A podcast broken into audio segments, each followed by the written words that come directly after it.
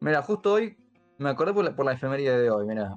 Creo que este está bueno. Es un libro muy conocido, pero siempre está bueno leerlo de nuevo porque es un librazo. Es un libro que a mí particularmente me, me marcó mucho en su momento, la primera vez que lo leí. Yo tenía, no sé, que tenía 13, 14 años. Que es este Operación Masacre de Rodolfo Walsh. ¿no? Y justo hoy, 9 de junio, se cumplen 65 años de la, del levantamiento del general Valle contra la Revolución Libertadora. Y que bueno, fue un, movimiento, como sabemos, ¿no? Re- reprimido por el gobierno dictatorial, durante el transcurso del cual se fusiló a 10, 12 civiles en un basural ahí en José Suárez, en el camino de cintura. Y bueno, Walsh, ¿no? Investiga, en el año 57 publica una serie de reportajes que salen medio clandestinos en principio, ¿no? Porque salen en, una, una hojita de un diario nacionalista.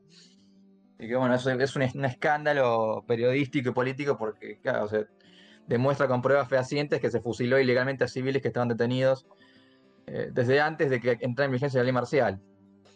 Eh, entonces, nada, es un libro más allá de, de como él dice, ¿no? que efectivamente no- los, los- culpables nunca fueron condenados como tal, la justicia falló a favor de, de- los, de la policía, de los militares que ordenaron el fusilamiento. Este, y que bueno, sin embargo, es un libro que leído en perspectiva es, aparte de que está terriblemente bien escrito, em, yo creo que también funciona ¿no? como una especie de prólogo, un antecesor de lo que iba a venir después, ¿no? Todo lo que, lo que siguió siendo después la, la represión a los botones largos, este, la, persecución política a, a estudiantes, intelectuales o trabajadores, y que bueno, te- terminó siendo lo que después fue la dictadura, ¿no? 20 años después, ya con, con la desaparición de personas directamente.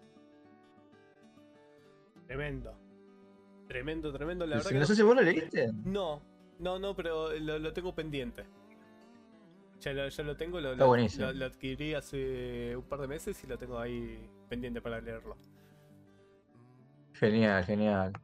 Sí, es que te decía, se, se lee mucho porque se lee mucho en las escuelas también, ahora me di cuenta, ¿no? O Claro, sea, sí. Sí, sí, sí. sí. No sé igual de qué manera, eso es un libro obviamente que hay colegios que te lo prohíben estrictamente, hay colegios que, que te dicen, no, no, política nada, flaco, no, esto no me lo puedes dar, esto no, esto no, ese. Pero bueno, hay colegios que sí se lo, hay chicos que lo leen, digamos, también por eso se vende muy fácil. Bueno, ahí está el muchacho.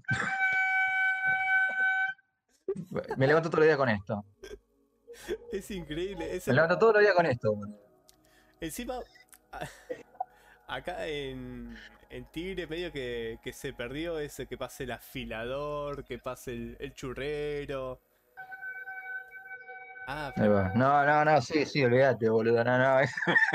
No sabés lo que es levantarse a la mañana con esto, chaval. la, la- 9 de la mañana y el tipo lo bocinas. Pará, ¿A qué hora Pero sí es pasa? verdad, es es muy verdad, lo pienso, tiene esa cosa medio nostálgica de barrio delante que pasaba el panadero, pasaba la, el afilador, ¿no? Sí, sí, como decís. El quinelero también, El kinderero. levantaba la quinela. El, pará, el que vende chapa. Chapa, lavarropa, motores, señora. Ah, ese, ese lo escuchaba todavía, ese lo escuchaba. Compramos esta ropa, motores, ladera vieja, compramos, señora. Eso, Eso también hay por acá también. eh. Sí, sí, no, lo que pasa es que bueno, también es como te digo, es una ciudad chica, chica, así más o menos, ciudad mediana, ¿viste? No es tan grande, supongo que también todo eso todavía que tiene esa cosa medio de barrio. Era como ponerle que era Tigre, nosotros éramos chicos, ¿viste? Antes de, que fuera la- el, el country que es ahora, bueno, es algo así. Vos sabés, Santi, que